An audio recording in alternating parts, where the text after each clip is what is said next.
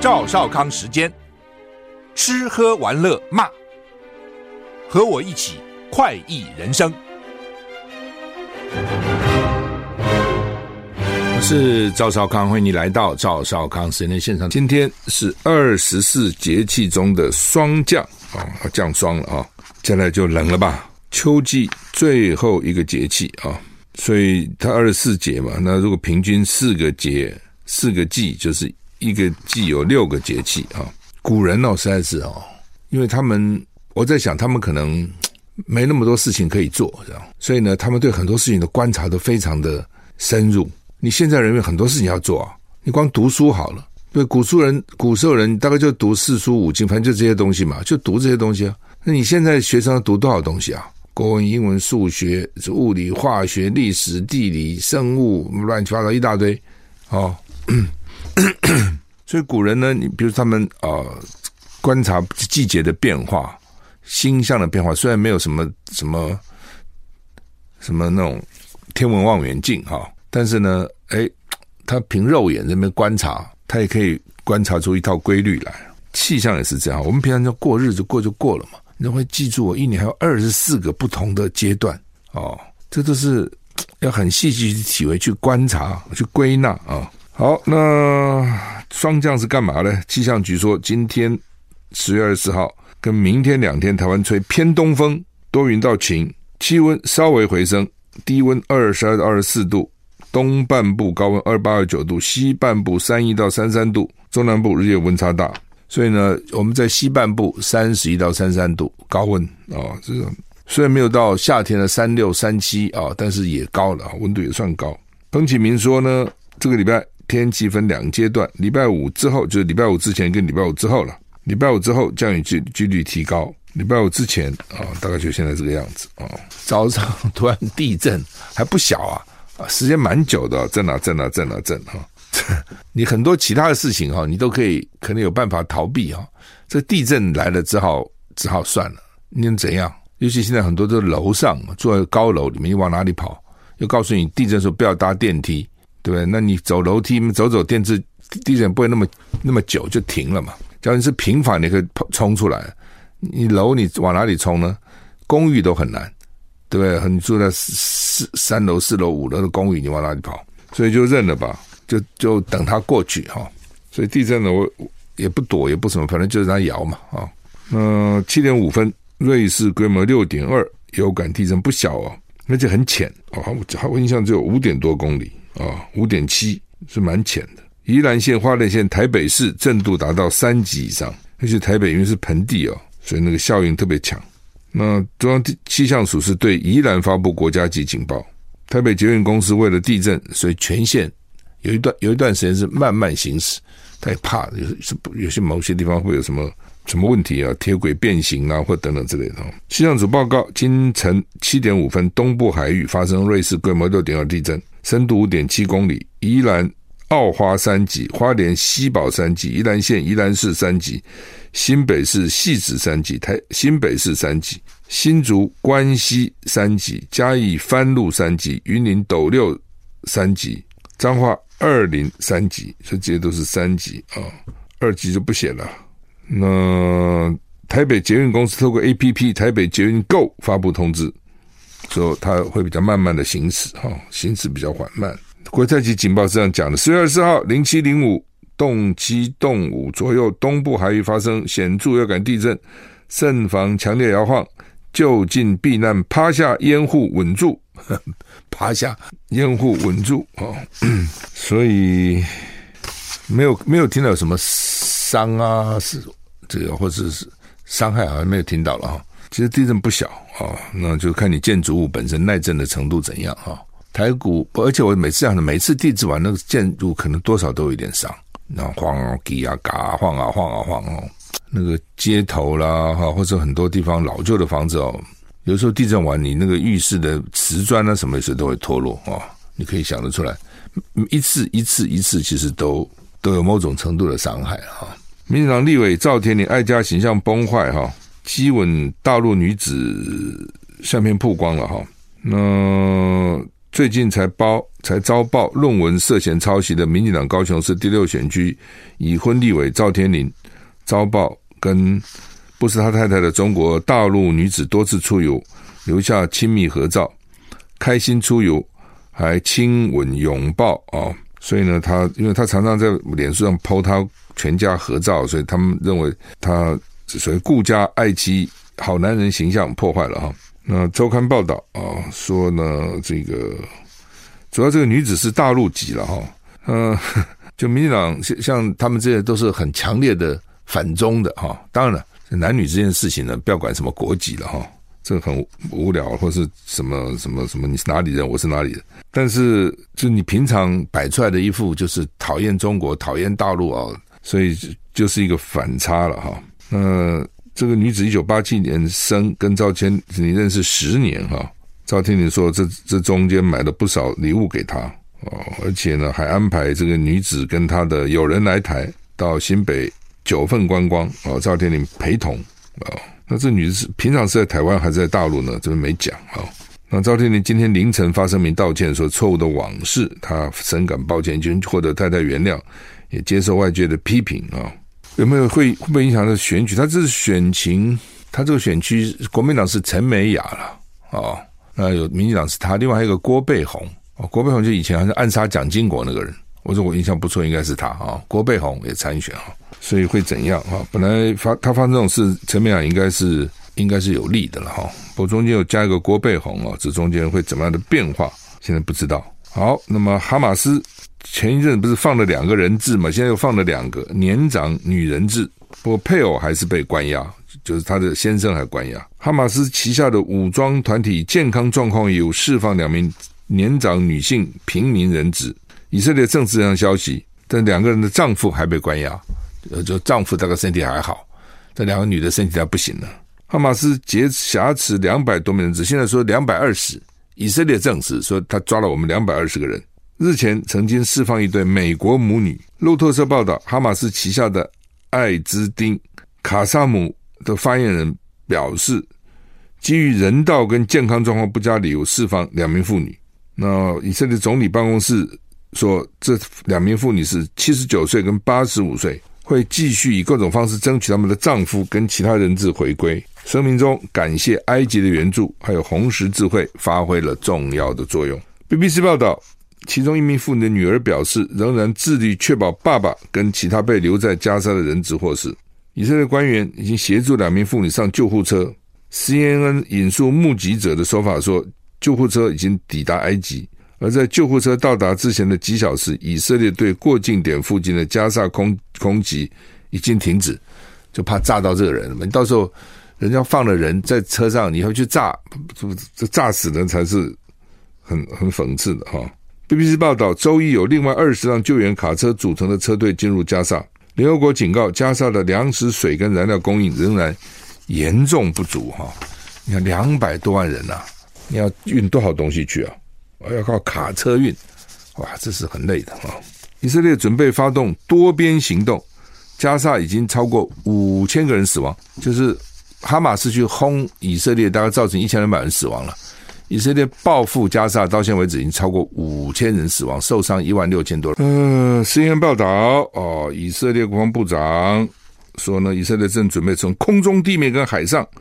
对哈马斯采取多边行动。呃，另外呢，巴勒斯坦卫生当局表示，从十月七号以来，加沙至少有五千零八十七人死亡，一万五千两百七十三人受伤。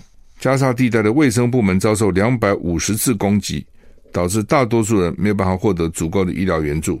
因为卫生环境的恶化及饮用不安全来源的水，爆发了天花、疥疮、腹跟腹泻，医院接近崩溃，情况严峻。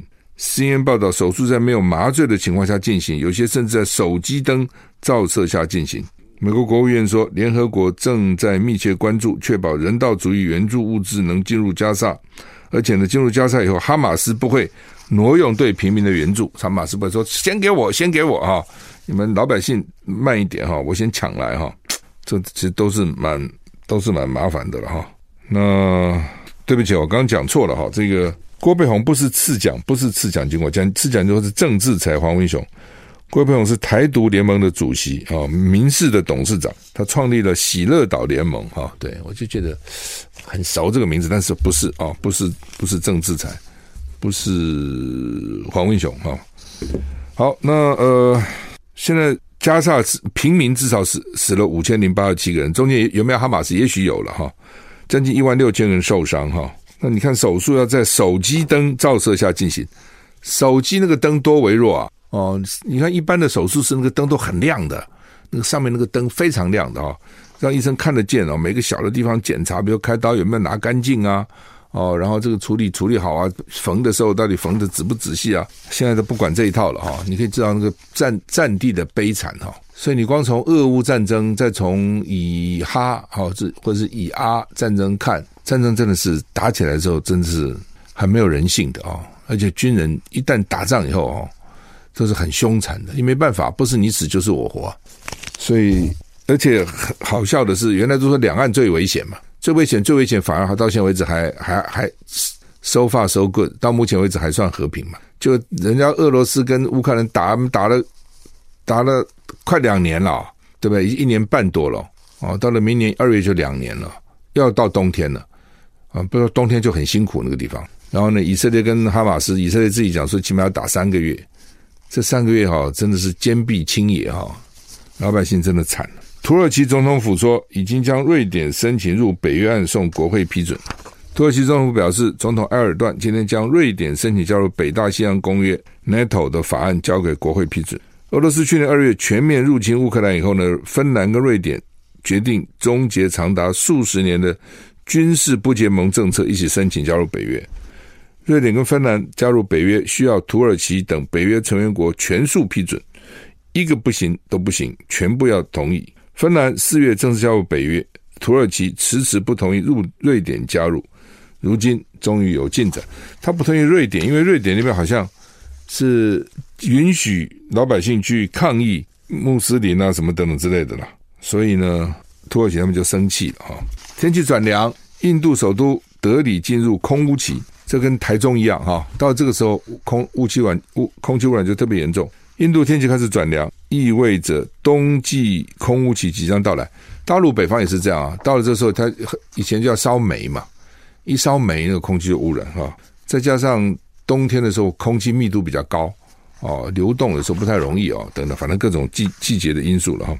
德里国家首都辖区的空气品质下滑到评量表倒数第二的极差等级。政府随即出动洒水车到大街洒水，减轻空污的状况。每逢冬季来临，德里都会进入空污期。除了周遭省份的农民开始焚烧稻杆，烟雾飘向德里之外，降雨比较少，皆有焚烧树枝取暖，以及节庆燃放爆竹是空污的主要来源。它还不是汽车呢，哦，还不是车辆啊，它就是农民烧稻，然后呢，皆有烧树枝取暖，然后呢，节庆要放炮，都是污染来源。今天是印度教的十圣节，民众将在各自社区焚烧高达二至三层楼的纸扎像魔王像。印度最大的庆典叫做排灯节，十一月中旬登场，民众届时将燃放爆竹狂欢狂欢。德鲁空气的污染会进一步加强，管它空气怎样，欢乐总是要要欢乐的。芝加哥大学能源政策研究所今年八月发布年度空气品质跟气候公报，形容德里是全球空气品质最差的城市。德里居民平均寿命可能因此缩短十一点九年。啊，这个空气的污染哈，会造成人一辈子的影响，那就很很麻烦的哈。美国殡仪馆主打环保，给家属假骨灰啊，这是这是什么什么意思啊？科罗拉多，科罗拉多，美国科罗拉多州有一个回归自然。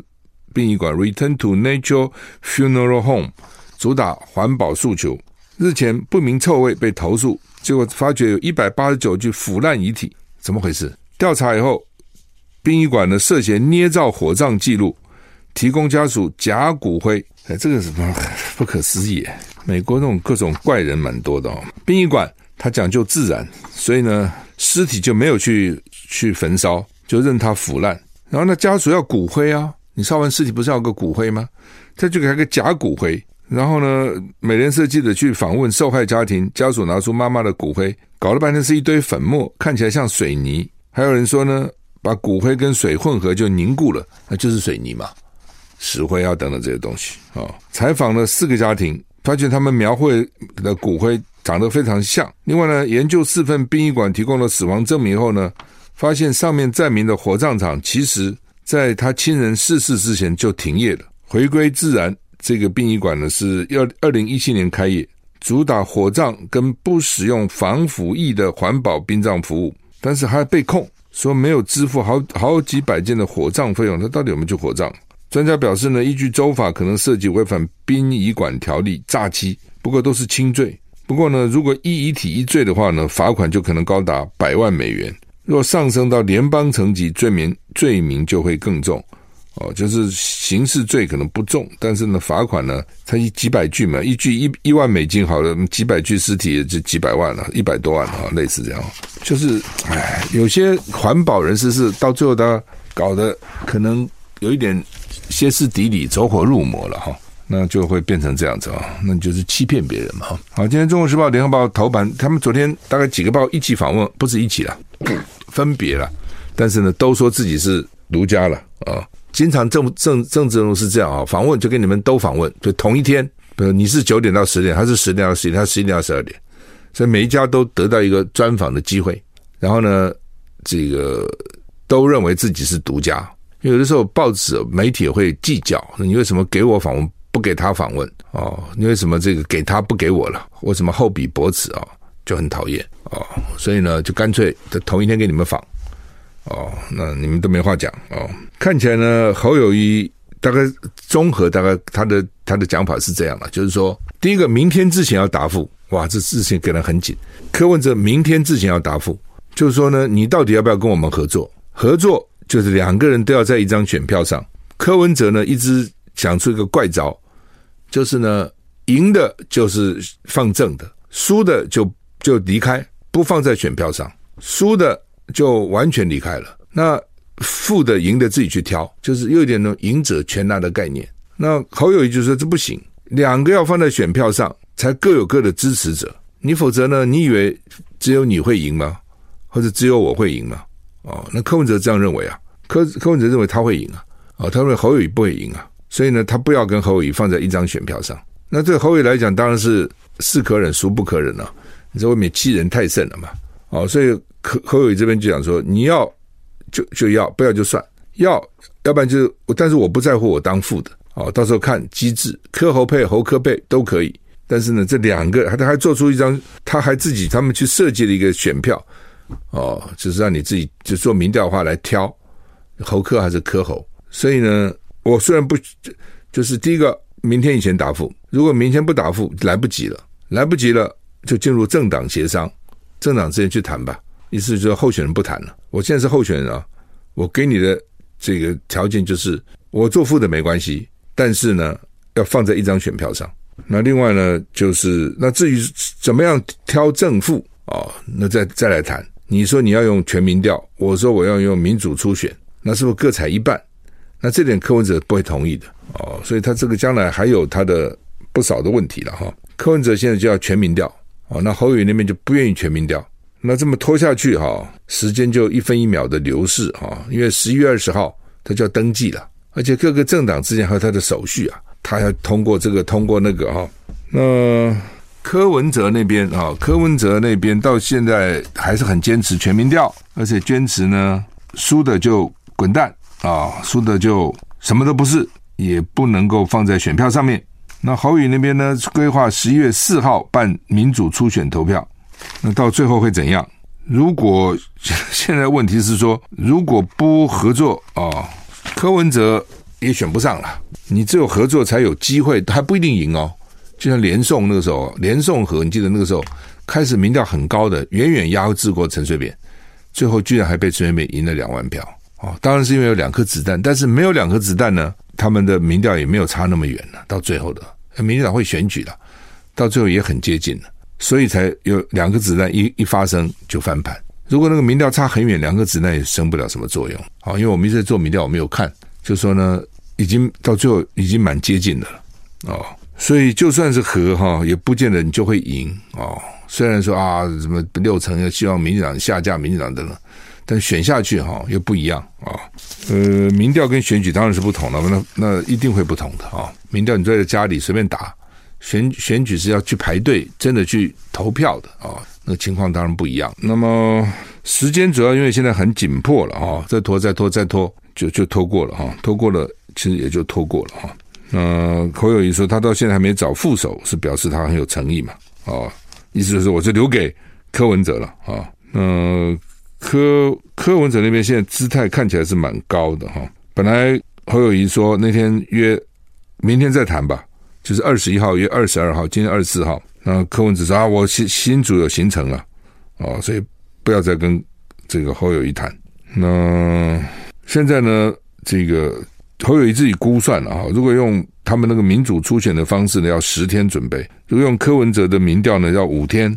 所以呢，民众党希望十月底以前完成，国民党希望十月五号到十月十号之之间完成。所以他们说，如果这个礼拜没共识的话，两个方法都没有办法举行。民调当然比较简单，但民调也是要有时间，要做好几天呢。尤其呢，柯文哲他们又手机比重要占很重，手机是很不容易做的哦。而且台湾手机这个，他这个民调一定要按照所谓的随机抽样。那手机呢，他们说台湾的手机数量比人比选民数多，所以这有点讨厌哦。一一一个人也许有三个手机，两个手机哦，两个号码门号了。那所以我抽样的时候就不公平了嘛？那家户电话通常一家大概最多一个电话了，很少是有两个的了。哦，公司不能算，就是他们在在民调的时候，公司不，公司可能很多电话，公司是不算的，不能抽公司的，只能抽住宅。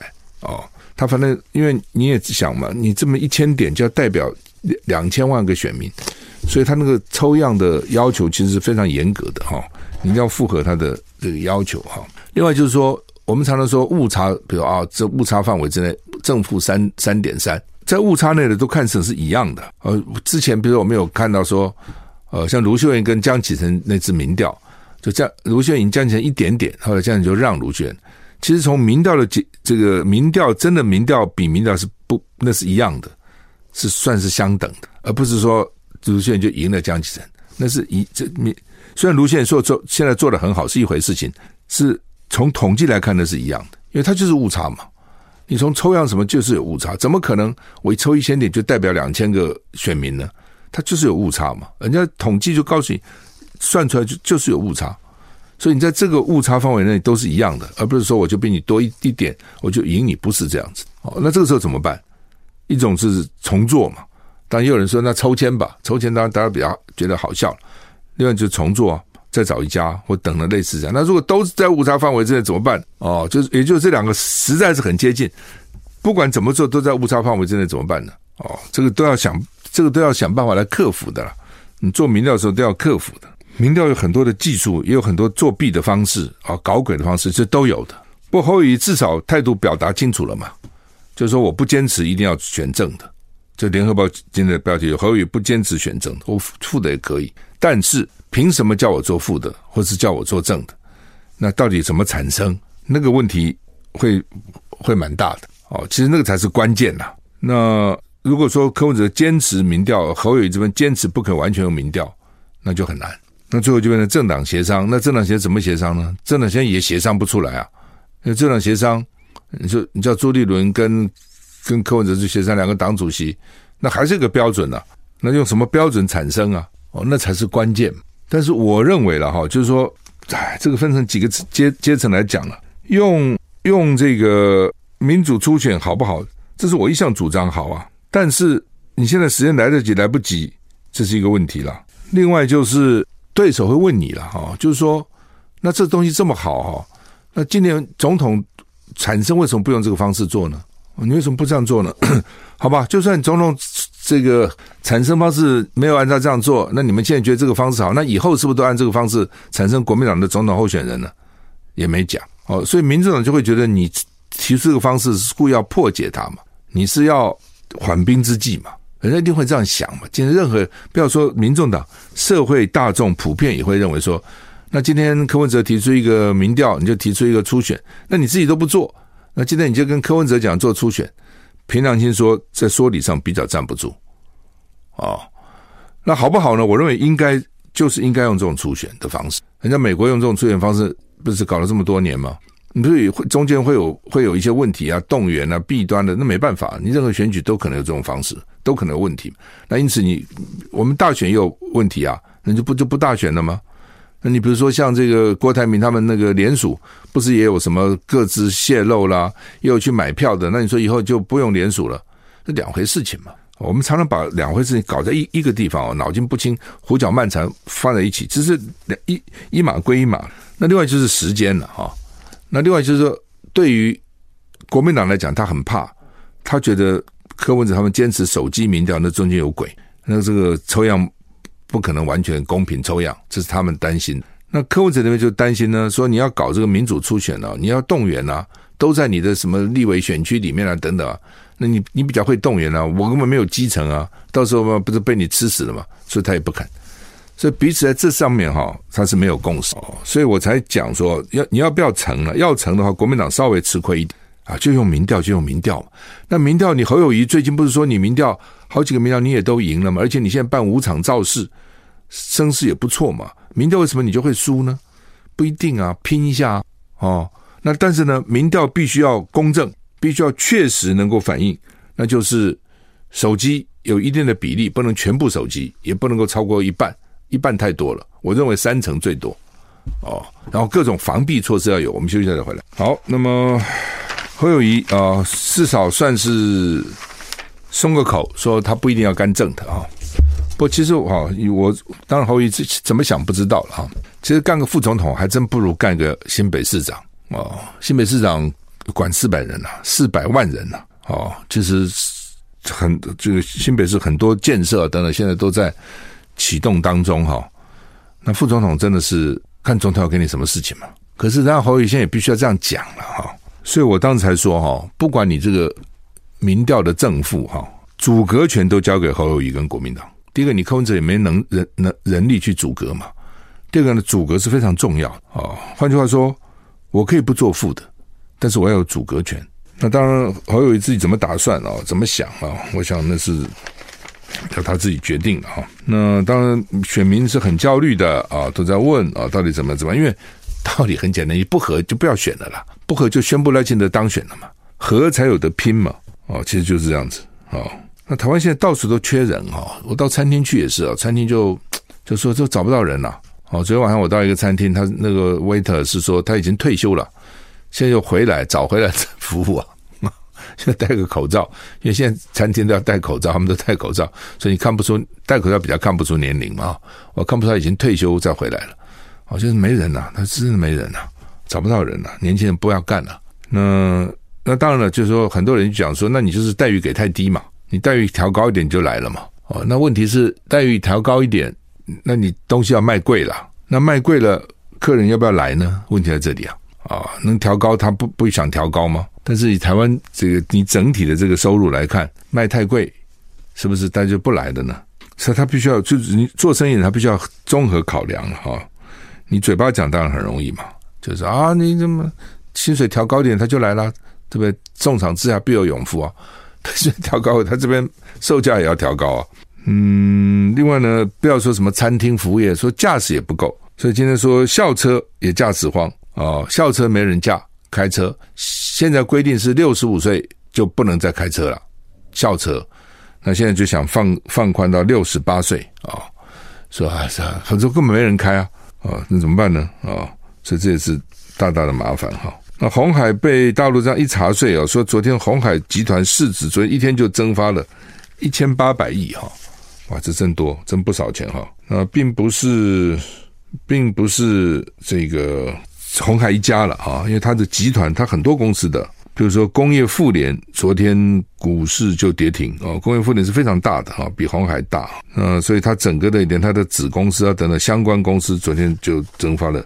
一千八百亿，我看今天现在跌两块二嘛，哈，不，台积电也跌两块哈，所以影响其实是蛮大的哈，影响蛮大的。我我还是觉得说老共哈少去干预台湾的选举了哦，你想影响哦，最后可能还适得其反，反而会引起引起反感。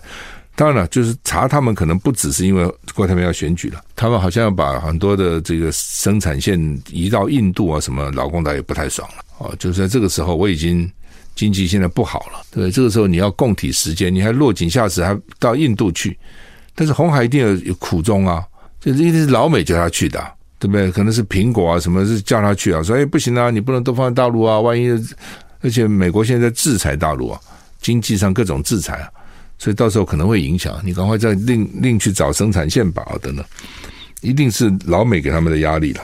所以有时候你在这两个中间就很头痛了哈，到底要怎样啊？我看台东县长饶庆铃去会宋涛国台办主任啊，说希望呢能够打开四家销大陆的的这个通路哈。老共现在也是这样，就一个县一个县来的，一个县市一个县市，哪个县市我觉得比较好就开放哦。那当然这也就算是县市长的一个政绩嘛。哦，那对于这种花莲啊、台东啊等等，毕竟他们本来这个是这个。财政状况就比较不好，那好不容易就生产了啊！你看，就是就是释迦啦，哦，西瓜啦，花莲的西瓜啦，啊，这个反正这些东西哦。那台东最近的这个这个茶还不错啊，红茶啊，其实还算是不错的。那我如果销不出去，我怎么办？所以这个对县市长来讲，对当地的县市来讲，能够打通这个通路，其实蛮重要的。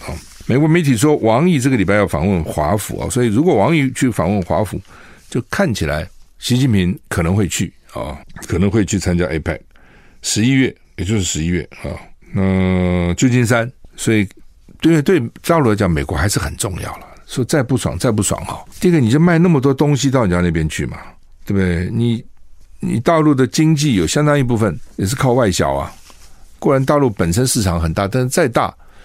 你这个还是一个互通有无的世界嘛？那你说你最大的买主在美国，你跟他关系搞不好，其实也不见得好。这种时候就应该还是要去做关系了。尤其你这种国家领导人，就是最好的公关人才。你去啊，摆摆摆出来的姿态，人家看，哎，觉得你不错哦，跟想象中不一样，跟传说中不同哦，不是那样穷凶恶极，不是那样的独裁霸道，这都有关系的。不，问题是，他能不能再给美国人一一种不同的印象？不知道，要看他自己的表现了啊。另外，说大陆有派特使去调停以巴的问题，主要是说是主要是要跟美国较量哈，就看谁啊能够能够这个获得啊，能够调调解啊等等哈，调解他们的纠纷。邱国正昨天有说，义务役如果战斗役不够，义务役去支援，那当时引起他蛮大的蛮大的争议，就。战斗资源用义务役去，他的训练够吗？你战斗部队照理讲，那个是职业军人，义务役就去打仗哦。那民进党原来说不会嘛，但是现在看起来，显然邱国正那、哎、这是数字嘛？你那你战斗兵就不够，那怎么办呢？你只好调义务一去嘛。啊、不过真的打起来，我觉得也没有什么战斗义务，那全部打成一团了哈。好吧，工业生产连十六黑，这也蛮麻烦的。我们时间已经到了，谢谢您的收听，再见。